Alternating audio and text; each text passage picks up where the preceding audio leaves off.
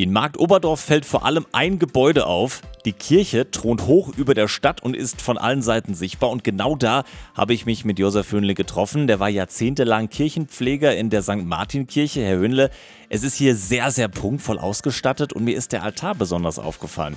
Der ist nach hinten offen. Warum? Dadurch, dass das als ein äh, Theateraltar praktisch äh, geplant war, hier wollte man den Leuten, die ja keine Bücher hatten, hier wollte man ihnen die Geheimnisse, die wichtigsten Geheimnisse des Glaubens vorspielen.